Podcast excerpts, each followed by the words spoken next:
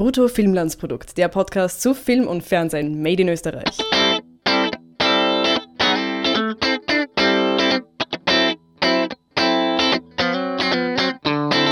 Herzlich willkommen, endlich mal wieder Brutto Filmlandsprodukt Podcast Folge 48. Wir werden den Film Licht von Barbara Albert besprechen, aber zuerst möchte ich mich kurz entschuldigen für die äh, unfreiwillige Pause in den letzten Wochen. Also wir hatten ja ähm, eigentlich vor, eben alle zwei Wochen eine, eine Folge aufzunehmen. Jetzt waren es drei Wochen Pause. Es hatte private Gründe, beziehungsweise äh, bin ich mir auch nicht ganz sicher, wie viele Folgen sich in dem Jahr noch ausgehen. Also ob wir das mit den zwei Wochen jetzt noch weiter halten können. Aber wir machen, was geht. Aber wie gesagt, äh, Feedback und äh, ermunternde Worte helfen uns sicher. Ja, das immer, immer. Klar. Mit mir hier wieder die Birgit, die mir wieder helfen wird, Licht in diesen, pun intended, in diesen Film zu bringen, weil ich natürlich wieder nichts verstanden habe. es, war auch, es war auch viel zum, zum Enträtseln. Film lebt ein bisschen davon, aber ja. wobei ich, die Handlung die war die Handlung war jetzt für mich nicht so ein Mysterium, Ja. sondern eher so der generelle Existenzgrund des Films. okay. Also, äh, ich muss ehrlich sagen, der Film war toll gemacht, also handwerklich großartig und ich habe mich auch nicht gelangweilt, aber es, der Film hat mir einfach null Nutzen bereitet. Er hat mich weder unterhalten, noch habe ich irgendwas gelernt, noch will ich ihn wiedersehen. Und das ist alles, das sind alles ganz schlechte Variablen für meine Filmbewertung, ja, weil es bleibt dann im Endeffekt eben nur über, das ist ein handwerklich gutes Produkt, aber eben nichts, was irgendeinen Zweck hat, dass Okay. es existiert. Und ähm, wir werden dann nachher detaillierter Ja. drüber reden, was ich Ja. damit meine. Und das war jetzt meine erste kleine Voranamnese dieses Films. Aber äh, magst du uns kurz erzählen, worum es geht und auch deinen ersten oder allgemeinen Eindruck? Ja, also, also so, so schlimm habe ich es jetzt nicht empfunden oder so, dass, dass mir, dass ich sage, oh Gott, es ist nur ein schöner, also nur schön anzusehender Film. Ähm, also kurz zur, zum Inhaltlichen. Ähm, ich hoffe, ich, ich spreche den Namen wieder richtig aus. Das ist immer so eine Sache. Also es geht um ein 18-jähriges Mädchen im 18. Jahrhundert. Also Mhm. es, äh, 1777 1777 um und um ist das. Und das ist eine nicht berühmte, aber doch eine sehr herausragende Komponistin und, und Klavierspielerin aus Wien, also historische Figur aus Österreich, die zu der Zeit schon sehr große Erfolge gefeiert hat als, als eben Klavierspielende junge Frau, die dazu auch noch blind war. Und diese Dame hieß ähm, Maria Theresia von Paradies. Und der Film behandelt einen kurzen Abschnitt in ihrem jungen Leben, wo sie sich einer Heilbehandlung unterzieht, äh, um eben ihr Augenlicht wiederzufinden, weil nicht wirklich klar ist, warum sie eigentlich erblindet ist. Und da trifft sie auf den Heilpraktiker ähm, Franz Anton Messmer. Und diese Begegnung und die Entwicklung während der kurzen Zeit, aber es war eigentlich nur ein paar Monate, Mhm. behandelt der Film. Darum Also historische historisches Begebenheit in Wien in der Zeit und ich muss, ich bin ja urschlecht mit Kunst gebrochen, Ja. aber es war der Rokoko. Das ist allein schon ein Name. Äh, Wolltest du es nur sagen, weißt du? ich wollte es nur so- sagen, ich wollte Rokoko sagen. Also kurz, wer damit weniger anfangen kann, es heißt viel Rüsche, Barock, sehr auf dopiert und Perücken und sonstiges. Also so um die Zeit vom Mozart Gut, weiß ich, weiß ich jetzt nicht, ob die Leute, oder ich könnte es auch nicht dann Barock und Rokoko und was auch immer alles voneinander unterscheiden. Na, Rokoko war wirklich viel, viel, viele Maschaln und Blumen und, Und, sonst und sehr frankophil, wie wir Ja. auch hören im Film. Ja, es war Barockzeit grundsätzlich durchgehend. Ja. Ja, die, dass sie ziemlich viele französische, wie heißt das, das, das französische Gegenstück zu Anglizismen, so Frankozismen oder ja, ich weiß auch nicht. Das ja, die sie einstreuen in ihrer Sprache, Ja. n'est-ce pas, die Ja, ganze genau. Zeit nachfragen und ja, Und Naturellement und sonstiges, ja. genau. Das, ich ich habe mich dann an meinen ähm, Geschichtsunterricht erinnert. Das- Das so, ah ja, stimmt, das haben die auch gemacht. Das kennt so man weiter. aber ja. aus, aus Filmen. Wobei es gibt ja die meisten, also die meisten Filme, die sich so mit dem österreichischen Adel oder mit der gehobenen österreichischen Schicht beschäftigen, sind dann meistens ein bisschen später, so zu Zeiten Ja. Kaiser Franz Josef, so Ja. herum. Und das ist dann doch deutlich früher, wie gesagt, es ist äh, 100 Jahre vor äh, Franz Josef. Also, äh, ja, genau, Zeit von, von Mozart und der großen Hochzeit der österreichischen Musik. Also man kann sich gespannt äh, freuen auf den Film, auf Kostüme und Musik und äh, barocke Bauten und sonstiges. Also da fährt der Film schon auf mit, mit diesen schönen äh, Überbleibseln aus der Ja. Epoche. Ja, also wem sowas gefällt, da Er wird man sich Er abgeholt. spielt halt hauptsächlich innen. Ja. Und es gibt jetzt auch nicht irgendwie so große. Ich, ich verbinde mit dieser Zeit auch irgendwie so große imperiale Bälle oder sowas Okay. als gesellschaftliche Events. Und das passiert hier nicht, weil es gibt halt diese kleinen Kammerkonzerte von ja, ihr. es ist so salonmäßig. die aber, halt. ja, aber es hat auch ein bisschen was von Freakshow, oder? Weil Ja, sie ja eine Attraktion schon. ist. Bei ihr jetzt im Konkreten schon, dass sie eben blind ist und dass die Leute sehr amüsiert, dass sie quasi so, so ein Novum ist, so was Genau. Außergewöhnliches und ähm, ja, ich glaube, es kritisiert auch diesen Punkt dieser Gesellschaft sehr, dass man quasi Leute vor, hervorgeholt hat und, und zu seinen Unterhaltungen einfach Genau. vorgehalten hat und dass das halt eine Art von Unterhaltung war, die jetzt von unserem S- Standpunkt her eher äh, negativ bewertet wird. Und es war natürlich, das darf man auch nicht vergessen, die Phase, wo die Medizin ähm, gerade ja. erst begonnen hat. äh, wie soll ich sagen, die, die meisten waren ja irgendwie selbst gelernte oder die, ich meine, man konnte es schon studieren, aber es war halt Ja. jetzt noch nicht richtig eine Wissenschaft. Es war sehr experimentell, weil es, da, da ist, glaube ich, auch der Punkt, ich weiß jetzt nicht genau, wann die Aufklärung wirklich anfängt, ob du da jetzt den genauen Daten auswendig weißt, weil ich habe da leider vorher nicht nachgeschaut. Aber es ist dann so, Barock geht ja dann über in dieses Zeitalter, wo dann wirklich mehr wissenschaftlich gearbeitet wird und weniger, weniger auf Aberglauben und so weiter. Es wird auch Mhm. das Mittelalter und sonstiges eher als dunkles Zeitalter. Da. Ja gut, das ist noch dunkler. Ja, noch dunkler, aber da ist es dann halt, dass es wirklich erst. Ja, aber da gibt es schon so. Institutionen wie Universitäten, die halt Ja. irgendwie eine Art, und dieser, dieser Arzt, dieser Franz Messmer will ja gefallen und will ja Aufnahme finden an Mhm. der medizinischen Fakultät und will Anerkennung für Ja. seine. Also das unterscheidet ihn jetzt nicht von Wissenschaftlern durch die Jahrhunderte bis Ja. vielleicht zu heute, aber ähm, ja, seine, also die, er, er, er bleibt halt als, wie soll ich sagen, als Charakter mit Ziel, aber es ist jetzt nicht so richtig, es wird nicht richtig erklärt, was die Medizin ist. Und das meine ich damit, dass der Film dann eben sehr oberflächlich bleibt, Hm. weil wir haben eigentlich überhaupt keine Ahnung, was der da tut oder ob das jetzt üblich war oder ob der etwas Besonderes war oder nicht. Ja. Er ist ja. jetzt auch nicht als großer Mediziner in Erinnerung geblieben, weil halt das meiste seiner Dinge dann trotzdem irgendwie, sagen wir so, er, er, er hat ein paar falsche Ideen gehabt. Also, oder Er hatte, er hatte richtige Ideen und hat an quasi falsche Methoden Ja. dafür verwendet. Oder- so in die oder- Richtung. Aber es war wenigstens nicht schädlich. Ich meine, das war anscheinend schon ein großer Schritt vor, vorwärts, wenn du Leute nicht irgendwie vergiftet hast mit deinen Möglichkeiten. Ja. sowas, ja. Wenn man das mit dem, mit dem, äh, was war das? Blei? Nein, Quecksilber. Oh Gott. Nein, Was also sie erzählt Leuten, hat, genau, ja. Quecksilber, Schwefel. Ja, das war ja auch gang und gäbe, Leuten einfach irgendwelche Art von, von Giften zu geben und zu schauen, ob es funktioniert. Dasselbe mit Blutegeln. Wenn du Blutegel in einer geringen Weise und ähm, frei von Bakterien benutzt, kann es durchaus auch helfen, aber so exzessiv, wie es manche benutzt haben und halt ohne wirkliches Wissen dahinter, war es dann wieder schädlich. Und es war einfach ein Gebiet, das noch nicht so gut erforscht war und da hat man auch sehr viel falsch machen Ja. können.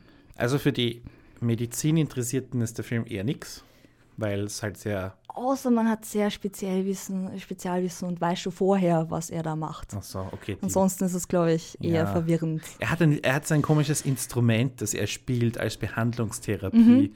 Das weiß ich nicht, was das ist. Deswegen ist der Film wahrscheinlich eher für die Musikhistoriker interessant. Ja, oder halt mehrere Gebiete auf einmal. Ja. Aber ich glaube, das ist wirklich nur eine Musiktherapie in der Hinsicht. Ich habe jetzt ein bisschen nachgelesen über, über die Person an sich und was so die Ideen dahinter waren, um halt auch meine, meine, meine Vermutungen zu bestätigen oder zu widerlegen, die ich während dem Film hatte. Ähm, und weiß nicht, wie sehr Spezialwissen man darüber wissen, also darüber haben Mhm. muss, damit man da vielleicht doch was anfangen kann. Aber ich glaube, für den Laien ist es eher verwirrend. Für mich war es verwirrend. Ja, Ja. definitiv. Und das ist es ja auch, wo ich sage, also der, der Film hat es geschafft, nicht langweilig zu sein, aber er hat er hat halt gerade mal dieses Mindestmaß erfüllt, was ich an einen Film irgendwie setze. Und nicht langweilig sein heißt noch nicht unterhaltend sein. Ne? Und hat er mich zum Nachdenken angeregt? Nein.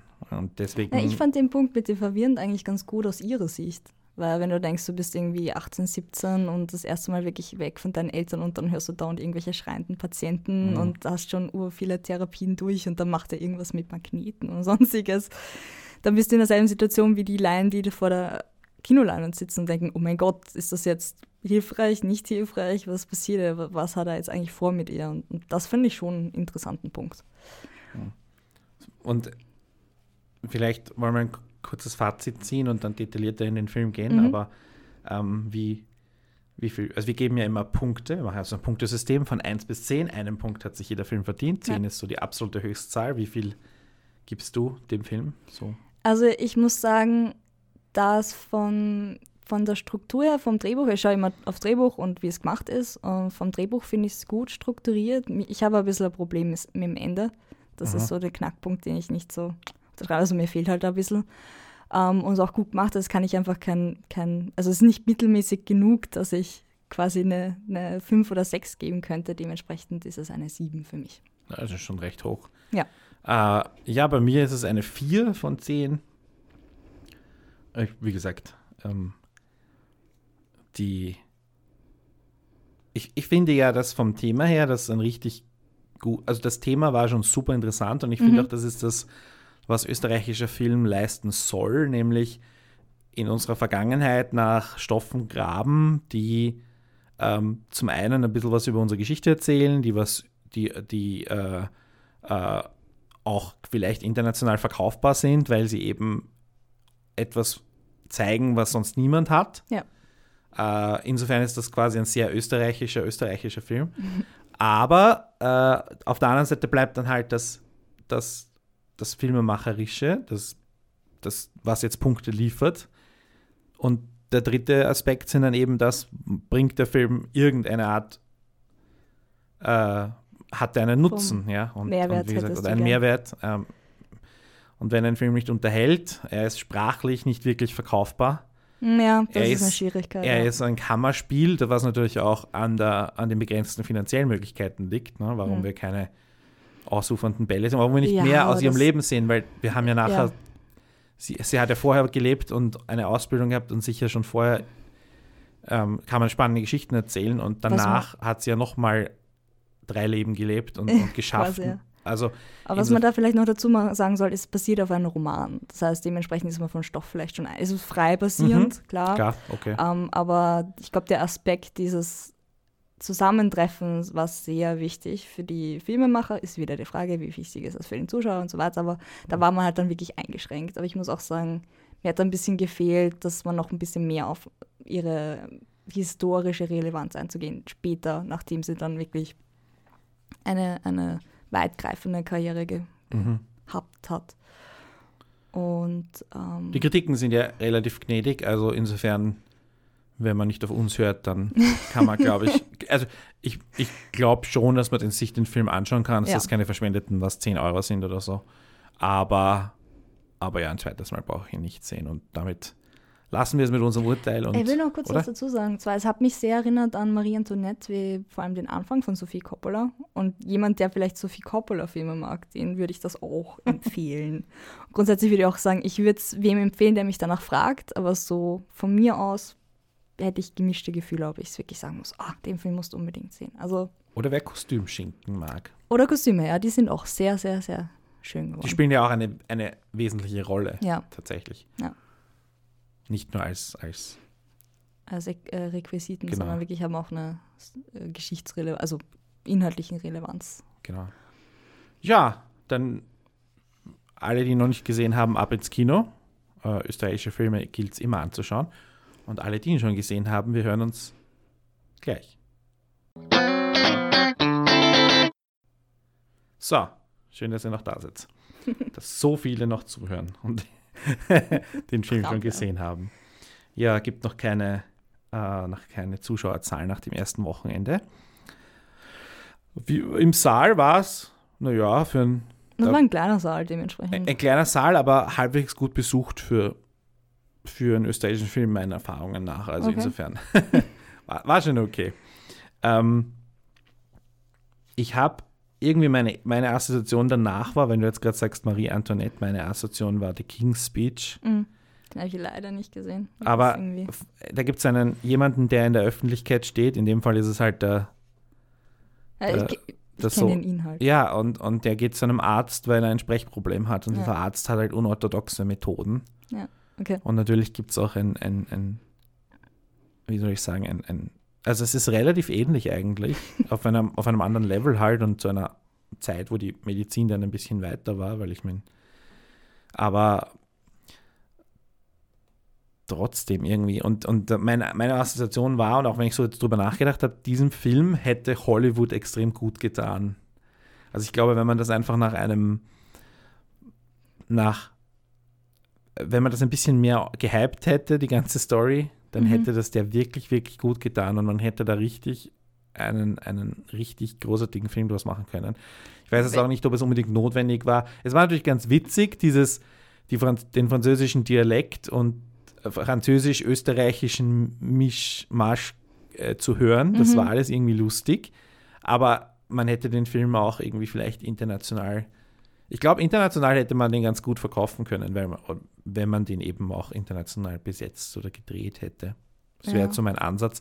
Aber wenn nicht, dann sich zumindest stilistisch was abschauen von eben Filmen wie The King's Speech oder anderen historischen Filmen, die so einen, einen kleinen Teil einer, einer Geschichte von jemandem, der ein Problem hat und dieses Problem über, Okay. überkommt. Was Ähm, genau meinst du jetzt damit, jetzt vom, vom welchen Aspekt sollte mehr Hollywood haben? Das ist der stilistische Aspekt, der filmemacherische Aspekt, das Erzählerische. Das Erzählerische, also jetzt im Bild schneller der, erzählen, der, okay, schneller. schne- äh, schneller ähm, ein bisschen äh, fettere Musik drunter. mehr, äh, mehr auf die Tränen Das, drücken das genau, das, was richtig Okay. arg ist, raufdrehen, das, was wurscht ist, rausstreichen. okay. ja, und das war halt in dem Sinne dann einfach ein österreichischer Film, Ja, der ein kein bisschen. Interesse daran hat, zu unterhalten und Geld zu verdienen und Oscars zu gewinnen. Ja, okay, ist die Frage, ob man unterhalten oder ähm, manipulieren dann meint. Das ist immer die Frage, aus welchem Blickwinkel du das siehst. Aber ich, ich jetzt, jetzt verstehe ich, was du meinst. Das ist ein bisschen Film, emotionaler ja, auf,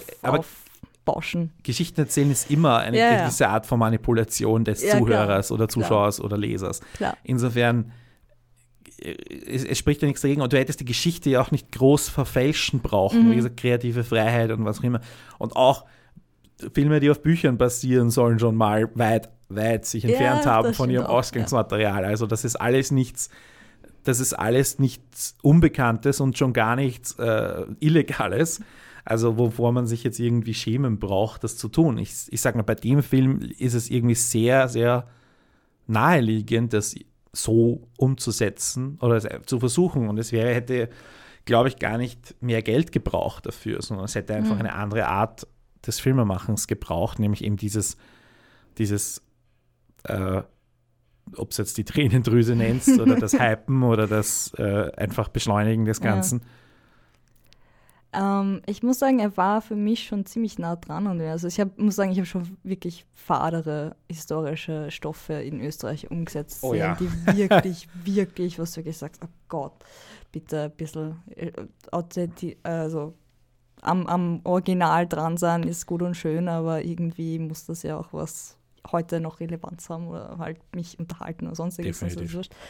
ähm, ich muss sagen, ich hatte dieses Gefühl von wegen, es ist ein bisschen zu langsam ähm, bei der Frage, ob er jetzt wirklich sie heilt oder nur vorgaukelt oder sonstiges. Also hat mir ein bisschen zu lange gedauert, da eine Antwort drauf zu haben. Da Wir haben ja auch gar keine bekommen, also, oder? Eigentlich schon. Also sie hat schon dann gesehen. Das war impliziert durch die Bilder und wie sie dann äh, reagiert hat. Und waren ja auch Beweise dabei.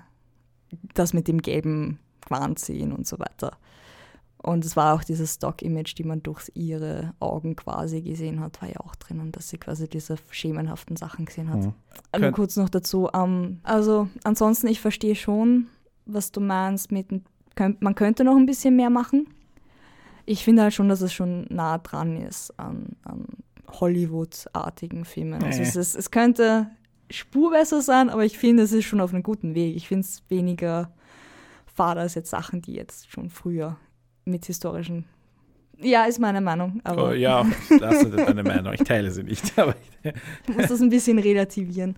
Aber ja, so sporadisch hatte ich das Gefühl auch, dass das da ein bisschen mehr sein könnte von, von Emotionen her, damit man sich mehr in die Figuren rein versetzt. Das war ein bisschen distanziert. hm. Ähm, wie gesagt, geht den Österreichern auch Ärger als da. Und ähm, so vom, vom zu lang sein war man dann nur dieses, diese, was ist jetzt, ist er jetzt ein Scharlatan, ist er kein Scharlatan, gibt jetzt einen, äh, versucht er sie wirklich zu helfen oder nicht. Das war eigentlich das, was mich beschäftigt hat. So, ist er wirklich aufrichtig in der Hinsicht, dass er, dass er helfen will oder nicht? Und Man hätte seinen, Ja, seinen. Konflikt oder seinen Antrieb ja auch irgendwie mehr zeigen Ja, können, weil das er hatte, glaube ich, ein, ein Gespräch hinter den Kulissen mit seiner Frau gab Ja. Und ansonsten, dann wirklich sein Motiv irgendwie ja, aber das hätte man auch noch, da hätte man mehr aus ihm herausholen können, sowohl Ja. als Bösewicht oder als gutgläubigen Trottel, egal, da hätte man Ja, in ja. mehrere Richtungen machen können. Und er war dann einfach immer nur da und hat halt mit seinen Händen herumgewuchtelt, äh, herum, und herumgewuchtelt, herumgefuchtelt heißt das. Äh, und irgendwie diese Glaube an irgendeine Macht, die alle verbindet, der erste Jedi quasi, äh, das, das war halt dann okay. Und dann gibt's halt, gab es halt so eine Art, weiß nicht, wissenschaftlichen Beweis, will er dann antreten, mit irgendwie, indem er sie wieder vorführt und dieses, was vielleicht durchaus Usus war damals, man hat einen Fall und ist jetzt anerkannt für irgendwas. Das Mhm. aber hat natürlich überhaupt nichts mit Wissenschaft zu tun. Ja, Äh, also da war auch wieder die lang, lange die Frage auch bei mir als Zuschauer, okay, hat er es jetzt nur so trainiert, wie ihre Eltern sie trainiert haben, dass sie das und das macht oder sieht sie wirklich? aber daraufhin das hatten wir ja keine, keine Andeutung, dass er sie trainiert hätte. Ja, Also ich glaube schon, ja. dass er, dass er daran geglaubt hat. schon, es war nur am Anfang, war ich mir nicht ganz sicher, weil das nicht so eindeutig war, weil sie quasi spitze Sachen angreift oder Sachen angreift und er sie fragt, dass sie sieht. Und dann kann du, kannst du auch einfach Leuten beibringen, wenn du das oder das so greifst. Aber wir haben es nicht gesehen. Also wir haben wäre. keinen Betrug seinerseits gesehen. Insofern bleibt das Na. jetzt komplett offen. Na, es ist, ich, ich finde schon, dass es widerlegt worden ist dann am Schluss, dass er quasi, also was heißt widerlegt, bewiesen worden ist, dass er wirklich ihr geholfen hat zum Sehen. Weil sie eben Sachen erkannt hat, auch wenn sie es nicht angegriffen hat, dass er auch wollte, dass sie sieht, ohne dass sie was abtastet. Ähm, dann später war ja diese eine ähm, Unterrichtseinheit, wo er sie hat Mhm. nicht greifen lassen. Und dann war es für mich eindeutig, okay, es ist ehrlich gemeint und es ist wirklich ähm, Therapie in der Hinsicht. Ja. Es war halt lustig, weil ich weiß nicht, ob dir das aufgefallen ist, aber ich habe mir am Anfang so gedacht, was ist er jetzt ein Scharlatan in der Hinsicht, dass er quasi Gesprächstherapie macht, das aber erklären muss mit Magneten, damit das zu der Zeit überhaupt irgendwie geglaubt wird. Aber im Endeffekt hat sich dann rausgestellt, dass er das eh auch geglaubt hat. Aber ich glaube, in dem Buch, ich habe ein bisschen drüber gelesen und auch über ihn, ähm, wurde so suggeriert, dass er quasi Psychotherapie angewendet hat, ohne es wirklich selber zu wissen. Und er dadurch Erfolge Mhm. bekommen hat. Und ähm, sollen auch einige seiner Ansätze später dann bei Freud auch wieder aufgenommen worden sind, äh, aufgeworden. Sollten dann später auch seine Erkenntnisse von Freud aufgenommen worden sein. Und äh, das fand ich sehr interessant, dass man quasi einen Charakter reinbringt in, in diesen Film, der selber nicht weiß, was er eigentlich tut.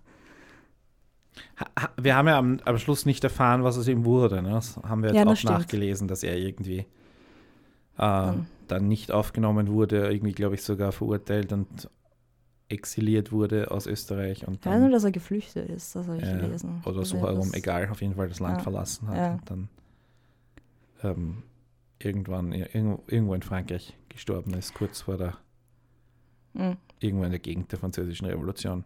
Muss man sagen, der Film dreht sich auch eher um die Paradies ne? und nicht um ihn Ja. in der Hinsicht. Das Klar. heißt ja auch, im internationalen Titel ist ja Mademoiselle Paradies. Das ist dann ziemlich eindeutig, dass es eigentlich um Ja. sie gehen sollte. Licht ist eigentlich ein ganz komischer Titel. Äh, Vor allem wiederum Ja. sehr nichtssagend. Also Mademoiselle Paradies hätte auch total gut gepasst als, Ja, als eh. heimischer Titel. Ja. Vielleicht wollte man da ein bisschen von dem Histo historischen äh, typischen Titeln weg. Wenigstens, Ja. im deutschsprachigen, wenigstens im deutschsprachigen Raum. Man, man hätte schon was gefunden. Äh, und ich meine, sie, vielleicht ist es jetzt irgendwie, sie kann nicht sehen oder sie kann sehr schlecht sehen und sie bekommt irgendwie, also es hätte auch äh, totaler Zufall sein können, dass sie sich in irgendeiner Phase befindet, wo es gerade ein bisschen besser geht. Mhm. Und dann hat sie diesen Sturz und das ist irgendwie der, irgendein Nerv Eingezwickt. war quasi. oder was auch immer, irgendein Nerv, der gerade begonnen hat zu heilen oder was auch immer, ist jetzt Mhm. wie komplett getrennt oder was auch immer, keine Ahnung. Ja. Und so hat es das irgendwie geklungen, dass das in dem Moment, wo sie stürzt, verschuldet von ihren Eltern, die auch die eigentlich die Bösewichte sind in dem Meistens Ganzen. am Schluss, Ja. sie dann wieder nicht sehen kann. Und sie schlägt Ja. sich den Kopf an und es ist alles wieder dunkel. Und sie, sie benennt es auch dunkel. Also sie sagt nicht, sie sieht, sie sieht schlechter oder sie sieht Sondern Umrisse oder so, es ist dunkel. Und was auch eine, eine Rolle spielt, dass quasi mit dem mit der neuen Welterfahrung ihr Talent abnimmt. Ja. Und das kam ja auch relativ schlecht rüber, finde ich. Das war eigentlich. Ja, ich, ich fand auch, sie haben in dem Film jetzt so viel angeschnitten an Themen, dass das irgendwie dann, also es waren viele Sachen. Es hätte es, glaube ich, besser gemacht, wenn man sich wirklich auf ein Thema konzentriert hätte. Entweder dieses Talent oder das, wenn man eben eine Einschränkung hat, wie man behandelt wird von der Gesellschaft oder Mhm. wie man als Frau behandelt wird oder was war immer so auch die, die Gesellschaft damals quasi durch den Kakao ziehen mit den ganzen Veranstaltungen und, und die, das sich echauffieren über, wenn jemand sagt, äh, keine Ahnung, Bäume schauen, das, äh, schauen so zerbrechlich aus, wie, wie können die überhaupt stehen bleiben, dass, dass da keiner nachvollziehen kann, dass das vielleicht ein bisschen komisch ist, Ja. wenn man gerade das erste Mal das sieht. Ähm, und dieses Vorgegebene, was Schönheit ist, Schönheit ist ja auch ein Thema in, in dem Film und das waren halt sehr viele Themen, die irgendwie auseinanderdriften. Und dieses, was ist wichtiger, bin ich was Besonderes oder bin ich quasi normal, Mhm. ist halt dann auch ein großes Thema, das irgendwie, Da waren halt viele. Jetzt haben wir die ganzen historischen Sachen besprochen, Ja. dann eben diese ähm, größeren Themen. Ja. Was ist ein Mensch wert? ja. Äh, dann hast du diese ein bisschen so eine Art Upstairs, Downstairs hast du auch, Ja. weil wir sehen ja auch das Dienstpersonal Mhm. und da geht das, das halt auch in, in Form von dieser Agnes, der ähm, Kammerzofe, äh, die ihr zugeteilt ist, ähm, und ihr helfen soll beim, beim Ankleiden und so, dass die halt bewusst ist, ähm, was sie für ein, ein Leben hat. Und unten gibt es dann auch diesen, diesen kleinen, Leudel. Heißt der Leudl? Ja. Okay, ich, hab, ich wusste nicht, dass er einen Namen hat. Aber dieses kleinen Jungen, der halt auch äh, behindert ist, ich weiß nicht, was genau er hat oder was seine, sein Ding ist. Und der aber offenbar auch, der Doktor kümmert sich um ihn. Also er Mhm. ist jetzt nicht irgendwie, aber offenbar gibt es nichts zu tun oder nichts zu, nicht, also kann man nichts tun mit ihm und er ist halt ein Spielball für seine Schwester. Und, Mhm, und ja. ansonsten, und dann geht er halt drauf und das ist halt ein bisschen traurig kurz, aber in Wahrheit ist es, hat es jetzt auch nicht so viel mit dem Rest der Geschichte zu tun, finde ich. Ich- Natürlich kann, ja, ich Nein, ich kann jetzt auch nicht sagen, dass ich irgendwie einen Zusammenhang zu ihr sehe. Ich meine, es be bedrückt sie natürlich, dass sie merkt, okay, ich bin jetzt in einer Position, oder wenn ich in eine ärmere Familie geboren wäre, geht es mir schlechter. Aber so Mhm. wirklich reflektiert wird da auch nicht unbedingt drüber. Sie Es kommt ja dann die, trauert halt. es kommt ja dann die Frau Mesmer und sagt, es ist auch eh besser für ihn und die Köchin, die Mutter muss, ja, ja, eigentlich eh. Akzeptiert das halt, oder muss es akzeptieren, weil ich meine, was soll sie eh sonst anderes tun und sie weiß halt auch ihren Ja. Platz und ihrer Chefin jetzt widersprechen ist auch nicht drin, also insofern ist das halt dieses bisschen upstairs, downstairs. Andererseits musst du schon auch bedenken, wenn er jetzt nicht, wenn er wirklich kräftig wird und immer weiter, wenn sie da auf ihn aufschauen muss, der ganzen Zeit, ist das schon auch eine Belastung, die du ja. in, zu der Zeit halt auch nachkommen musst. Das ist durchaus auch schwierig. Besser ist immer die Frage, ob das wirklich besser ist, aber klar, es sind sagt sie Schwierigkeiten. halt, die, ja, die, weil sie es nicht, weil sie es halt irgendwie ihn als unwertes Leben betrachtet, was halt damals keine. so kam sie mir gar nicht vor. Es war einfach, glaube ich, um zu trösten, auch wenn das vielleicht eine komische Art ist, aber Ja, okay. Aber natürlich heraus aus ihrer ähm, Situation, aus ja. ihrer Situation oder ihrer, aus ihrer Weltsicht heraus. Ähm, und dann gab es noch den Strang, oder die, also generell die Beziehung zwischen der Kammerzofe und, und Maria Therese Mhm. war jetzt nicht so. Da gab es halt ein paar Momente, wo die eine wünscht sich, dieses Kleid zu haben und etc. Und oder die eine kann dieses, beide finden dieses eine Kleid schön. Ja. Die eine kann es aber nicht sehen und Mhm. wurscht, egal. Also es war jetzt nicht so toll. Ja, und dann hat die, dann gibt es ja diesen komischen Grafen, der da herum sitzt die ganze Zeit. Und auch irgendwas du weißt nicht, ob er ein Patient ist oder was auch immer. Ja. Auf jeden Fall ist er einfach nur da und ist halt der äh, sexuelle Belästiger vom Dienst, der halt dann, wir sehen sie, dass sie begrapscht wird von ihm. Ja, vor, ist- vor ihren Augen, haha, weil sie es ja nicht sehen kann. Das ist jetzt so die Frage, wie einvernehmlich das ist und wie nicht, weil das eine Position ist, äh, wo man sich nicht wirklich entscheiden kann als Agnes jetzt oder ob das nicht irgendwie so ein Voyeurismus-Spiel ist. Keine Ahnung. Ich, ich war da Ja. auch bei der Situation, weil ich irgendwie so, was fange ich jetzt damit an und warum? Aber ja, Und dann ist sie schwanger, okay?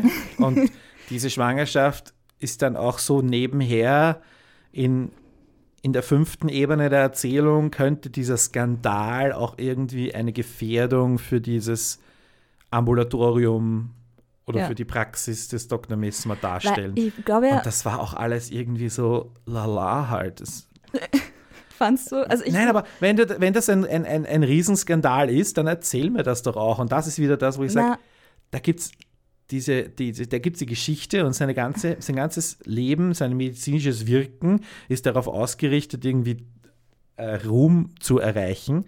Und dann gibt es dieses kleine, diese, dieses Mädchen von downstairs, das ihm quasi äh, eine Gefahr ist, von der er nichts weiß oder so.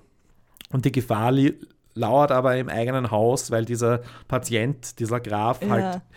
Ah, und, und das aber wir wissen ja nichts oder wir erfahren in dem Film nichts über die Gesellschaft, die gesellschaftlichen Okay, ja. Zusammenhänge. Und Okay. dadurch ist es, jetzt sage ich, es ist passiert in der fünften Ebene der Erzählung, Okay. die wir eigentlich, auf die wir eigentlich gar nicht so viel Wert legen sollten, Ja, weil sie halt wirklich nur Beifunk ist. Und der es erzählt dann halt für die Geschichte nichts. Und es endet der Film, die letzte Einstellung ist, wie, die, wie diese Agnes ja, das habe ich auch nicht verstanden. den, den, das Ding verlässt und dann denkst du halt, okay, war das jetzt die Hauptfigur? Muss ihr die letzte Szene gehören? Weil wir wissen eh, was mit ihr passiert. Weißt also, du, was ich nämlich gedacht habe, dass sie sie in die Kiste eingesperrt hat und dann musste diese Szene kommen, damit man weiß, ja, nein, sie ist nicht in die Kiste, sie hat sie jetzt nicht mitgenommen. Das war nur, keine Ahnung, es war, das Ende war ein bisschen komisch. Weil sie reden ja irgendwie, also sagen wir so, die, die äh, Maria Therese fahrt ja mit ihren Eltern wieder nach zu Hause, weil das die, Ja. die Therapie abgebrochen ist und dann redet die Mutter irgendwas von wegen, irgendwas ist in der Kiste, irgendwie ist die komisch, ich sie hätte dabei sein sollen, wie sie packt. Und ich denke mir so, vielleicht ist die Agnes in der Kiste drinnen. und dann sehe ich die Szene und so, okay, es ist nicht in der Kiste drinnen, wahrscheinlich ist das Bild nur da, damit ich weiß, damit sie nicht in der Kiste ist. Aber grundsätzlich macht das natürlich auch keinen Sinn, Ja, warum die ich sie jetzt aufmacht. Das war irgendwie so, gedacht. Das war halt irgendwie ein, ein, ein Satz, den halt eine Mutter so sagt. Du kannst ja nicht packen, weil du blind bist. Ich hätte packen Also, okay. sollen für dich. na, ich dachte, Oder dieses so. Personal von denen hat es gepackt. Für die Ja, oder weil sie halt Familie, glaubt, dass ne? das Personal was klaut oder Ja, sowas vielleicht so. Also, sowas. aber Oder ich habe nichts ist, in der, an, dass die, oder dass die beiden Best, Best Friends geworden wären, war ja auch in keinerlei ich, da. fänd ich schon, da sie halt auch oft auf sie bezogen war und dann ihr sie als hübsch empfindet. Und äh, also zu dem Ganzen, was du jetzt mal gesagt hast, müsste ich jetzt eh mal rückaufwickeln. Also Bitte. einerseits, ich glaube, dass, also mir kam das Haus von den Messmers sehr ähm, offen für, für eine neue Gesellschaftsordnung vor, also sehr aufklärerisch eher, weil sie ja eher auf Naturwissenschaften und also sie kam mir sehr außerhalb dieses ganzen Zirkus im, dem Naja, es, vor. also es war ein Ambulatorium oder ein Krankenhaus Ja. im wahrsten Sinne. Und dass also, sie halt ein bisschen offener Seltsamheiten und Krankheiten und so ge- gegenüber sind. Dementsprechend hast du schon eine Außenseiterwirkung in der ganzen Gesellschaft. Ja. Ne? Noch dazu, er ist Deutscher, hat angeheiratet an die Frau und, und äh, er ist jünger als sie auch. Also jedenfalls sie, wirkt das im Film so. Das ist natürlich auch wieder geredet und so weiter. Ähm, und was mir aufgefallen ist und was ich eigentlich irgendwie, ich weiß nicht, das ist halt so typisch für solche Filme, vor allem wenn man sie im modernen Kontext irgendwie schreibt oder dreht. Ähm, ich finde, die, die Unterschicht wird da wirklich sehr romantisiert und besser, also als für unsere Verhältnisse offen, mit offenen ähm, Ansichten dargestellt als jetzt die Oberschicht. Und da wird das immer ein bisschen so als besser interpretiert, weil die haben ja ähm, ein besseres Verständnis dafür, was die Menschen brauchen, weil und so weiter und so fort, weil die Agnes sich ja auch dann relativ schnell mit der, mit der Marie-Therese meiner Meinung nach anfreundet und sie halt so nimmt, wie sie ist und nicht wie ihre zwei Freundinnen mit den Maschallen und sonst was, die sie auslachen, Mhm. wenn sie sagt, irgendwas, was sie hübsch findet und wen sie irgendwie hübsch findet und sie hat ja keine Ahnung, was, was man von einem Mann zu erwarten hat und so weiter. Ähm, das ist halt so typisch irgendwie. Ich weiß nicht, ob man das so, ob das jetzt so ein Klischee ist, das mir gefällt. Es ist halt da. Ja. Und ähm, in der Hinsicht weiß ich nicht mehr, wo ich hin wollte. Passiert mir auch öfter. Ähm, genau, und dadurch, dass die halt sich auch mit dem Personal ganz gut verstehen, die äh, Messmers jetzt, ähm, ist das alles irgendwie halt dann schon ein Skandal, weil man dann hinterfragt, ja, die verbrüdern sich mit dem Personal, die sind nicht so wie Mhm. wir, die sind öff- auf, haben so ganz komische Ansichten, die man nicht vertreten kann und so weiter und so fort. Und genau, ich war auch der Meinung, dass der Strang mit der Agnes irgendwie ich mir, an einer gewissen Zeit habe ich mir auch gefragt, wozu ist der eigentlich da?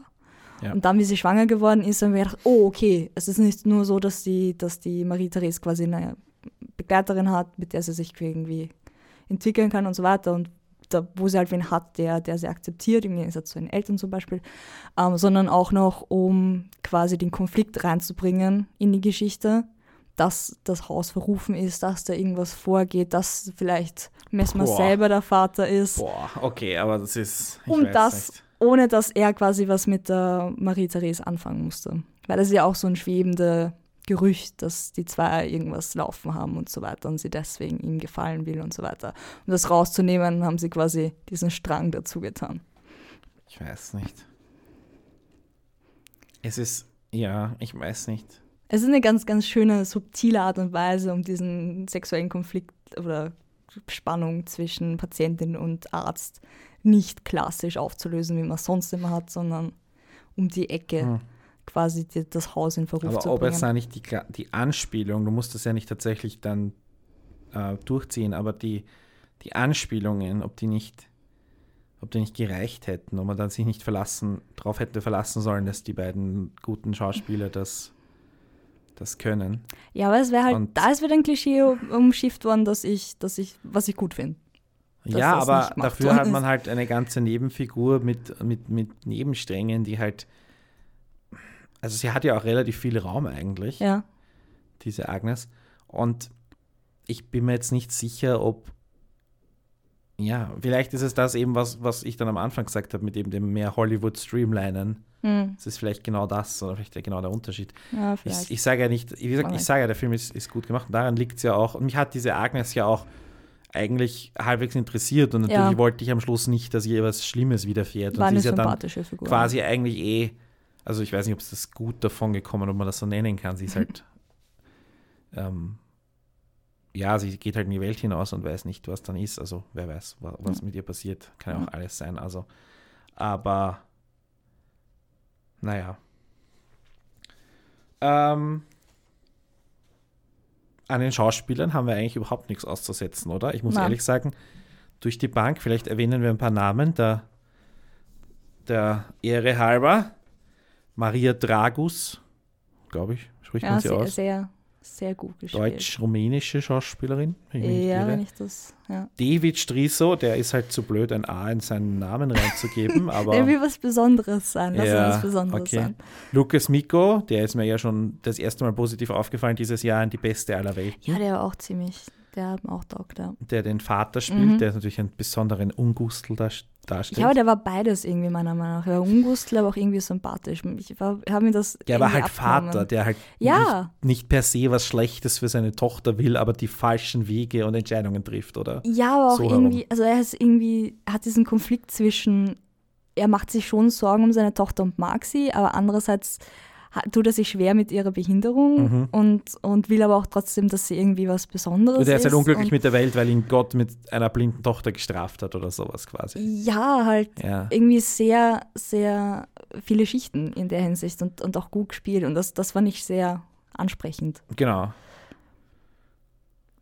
Stephanie Reitzberger, die ich immer, wenn ich, ich, ich habe die erst bemerkt vor, weiß nicht, einem Jahr oder so. Mhm. Da, und dann ist sie mir immer wieder aufgefallen und die spielt ja auch echt überall mit und die ist ja auch Okay. total gut. Ja. Gefällt mir gut. Ähm, und Maresi Riegner als Agnes, die war in Egon Schiele, Mhm. die Schwester, die haben wir damals, der Hannes und ich, auch gelobt. Kann ich mich erinnern, beziehungsweise hat uns Egon Schiele generell äh, gut gefallen. Ja, und dann waren ziemlich viele Nebenrollen besetzt mit äh, Leuten, die man kennt. Von Susanne Wüst, dann äh, äh, Margarete Thiesel hat die Herzogin gespielt, die einmal zu sehen war und eingeschlafen ist. Äh, ähm, äh, Christina Bangert hat eine von den Müttern von den beiden Freundinnen gespielt, die Mhm. da auch öfter im Bild zu sehen waren, ein paar Ja, Sätze zu sagen hatte. ja. Und so weiter und so weiter. Das war auf jeden Fall äh, ganz gut besetzt. Es gibt auch auf Wikipedia eine falsche Castliste. ja, das habe ich auch Das sind einige Leute, die nicht vorkamen, Ja. aber nicht in die Irre führen lassen. Genau, und auch in den, äh, wenn man nachschaut, bei den äh, Förderseiten vom Filminstitut und so stehen auch noch ein paar falsche Namen, aber also Nikolaus Ovtcharek war nicht dabei und Valerie Pachner war auch nicht dabei. aber so, oder zumindest habe ich sie nicht gesehen. Also und Nein, im auch Abspann nicht. standen ich sie auch auch nicht. Nein. Ja, Das hat mich auch gewundert. So, hm, das, das wäre mir aufgefallen, wenn der irgendwie. genau. Ja, die Maria Dragos kann sehr gut Klavier spielen. Das war wahrscheinlich der Grund, warum man Wirklich? sie, Okay. also musikalisch dürfte die einiges drauf haben. Ich war noch von, von den Bewegungen her, fand ich sie. Ich meine, ich habe da nicht so Einsicht oder Wissen oder sonst was, aber ich fand das sehr gut auch gespielt, körperbeherrschungsmäßig, mit den Augen und mit den, mit den Bewegungen und Ja. sonstiges. Mir hat jemand auf Twitter geschrieben, dass das unplausibel findet, dass jemand die Augen verdreht. Also, dass quasi die verdrehten Augen stehen für blind und die geraden Augen stehen für nicht blind. Ja, das ist Was natürlich, seltsam. was insofern korrekt ist, wenn jemand, vor allem wenn jemand zwischendurch erblindet, nicht von Anfang an blind ist, dass der Ja. seine, seine Augen quasi sich normal verhalten. Aber andererseits in dem Moment, wo deine Augen nicht mehr wissen, wo sie hinschauen sollen, Mhm. Verlierst du dann die Kontrolle über deine Augen und insofern schauen die dann irgendwo hin, weil es eh wurscht ist. ja, also ich weiß nicht, wie, wie genau das ist. Es- ähm, es war ja auch halte ich für irrelevant. Aber es war ganz gut zu sehen eigentlich. ja. Ähm, Augen, die woanders hinschauen, heißt, sehen ist irrelevant. Und dann hatte sie wieder auch, ich glaube, die Augenfarbe, ich bin mir jetzt nicht sicher, die dann auch ein bisschen dunkler wurde wieder, als sie dann sehen konnte. Und, und Ja, es, es war auch, äh, es ist ja auch nicht klar, warum sie eigentlich blind geworden ist. Es ist auch, ich meine, in, in dem Film wird suggeriert, dass sie quasi ähm, vielleicht einen Unfall hatte oder geschlagen worden ist. Äh, in Ja. anderen fiktiven Werken wird das wieder anders dargestellt. Ähm, dementsprechend kann es auch einfach einen Nerv, ich weiß nicht, inwiefern ähm, der Nerv, wenn er gelockert ist, einen Einfluss darauf haben kann. Aber Ja. ich glaube fast nicht. Aber es ist halt die Frage, ob das wirklich so es gibt hundert Arten Ja. von Dingen, die blind ist, ist damals vielleicht blind, ja. ja, nicht behandelt wurden, werden konnten. Und vielleicht ist es auch irgendeine Art von Kinderkrankheit, die wir heute, wir wissen heute gar nichts mehr davon, weil sie eh nicht mehr existiert oder Ja. einfach weggeimpft wird und fertig, aber weiß nicht. Naja, auf jeden Fall äh, haben wir, oder du hast daraus gefunden, ich kann mir da keinerlei äh, Credit dafür umhängen, dass es 1994 einen Hollywood-Film gab Ja. über Herrn Messmer. Ich weiß nicht, ob das Hollywood war, es war nämlich England. Also, Ja, wurscht, äh, auf jeden Fall mit, mit Alan Rickman als, als Franz Messmer. Und Ja. der Film wurde in Österreich und in Ungarn gedreht. Und in, war auch, ähm, waren auch viele österreichische Schauspieler dabei, allerdings eher so aus der alten Garde. Viele davon sind schon gestorben. Ja, alte, große Theaterschauspieler. Schaut einfach mal in die IMDb rein, da sind einige bekannte Namen dabei. Keine Ahnung, was der Film, also Wir haben ihn nicht gesehen. Großartige Preise hat er nicht gewonnen. Alan Rickman hat auf irgendeinem Festival einen Darstellerpreis bekommen, aber War auch Kanada. Ich glaube, der ist nämlich auch in Kanada prämiert, also hat der Premiere. Ja. Ziemlich purer Zufall. Ja. Aber- Aber, da ging es mehr um ihn, also um den Arzt quasi und nicht um die Genau, um, um, sein, um sein. Aber sie, sie kommt drin vor und wird Klar. gespielt von einer schwedischen Schauspielerin, ähm, die allerdings, glaube ich, auch ähm, aufgrund ihrer Musikkenntnisse gecastet wurde, vermutlich. Und wie gesagt, 1994, das ist, hui, 23 Jahre her. Hm. Ja, nicht schlecht. Na ja, gut, Alan Rickman lebt leider auch nicht mehr. Ja. So, naja, äh, ansonsten, falls jemand mit uns reden möchte oder uns erklären möchte, was das mit den, welche Krankheit das war oder Hm. medizinhistorische, musikhistorische, filmemacherische oder sonst irgendwelche Anmerkungen hat, äh, sind wir erreichbar auf Twitter. Wie heißt du da? Äh, Vienna Jetschko. Ich heiße Harry Lee. Dann haben wir eine Facebook-Seite, Bruttofilmlands Produkt. Wir haben den, äh, die Website, wo ihr natürlich als Kommentar direkt hier drunter posten könnt. Wir freuen uns ganz besonders, das macht bitte gleich sofort und das hilft auch wirklich eine Bewertung auf iTunes oder wo auch immer ihr diesen Podcast sonst hört, aber hauptsächlich auf Also iTunes ist nicht bewerten. Apple Podcasts jetzt? Egal, iTunes, Apple Podcasts, irgendwas von Apple halt. Ähm, ich habe schon ewig kein iPhone mehr in der Hand gehabt, aber iTunes gibt es noch zum ähm, Bewerten. Und Ich weiß nicht, wie es auf Macs und auf iPhones ist. Ähm, ja, und äh, generelles Feedback einfach melden. Wir sind für alles offen und mal schauen, wann der nächste Podcast kommt. Wir haben natürlich was geplant und es starten auch in den nächsten Wochen äh, jede Menge österreichische Filme.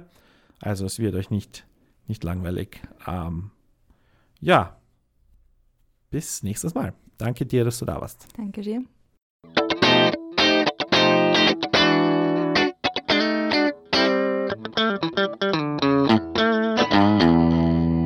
bruttofilmlandsprodukt.net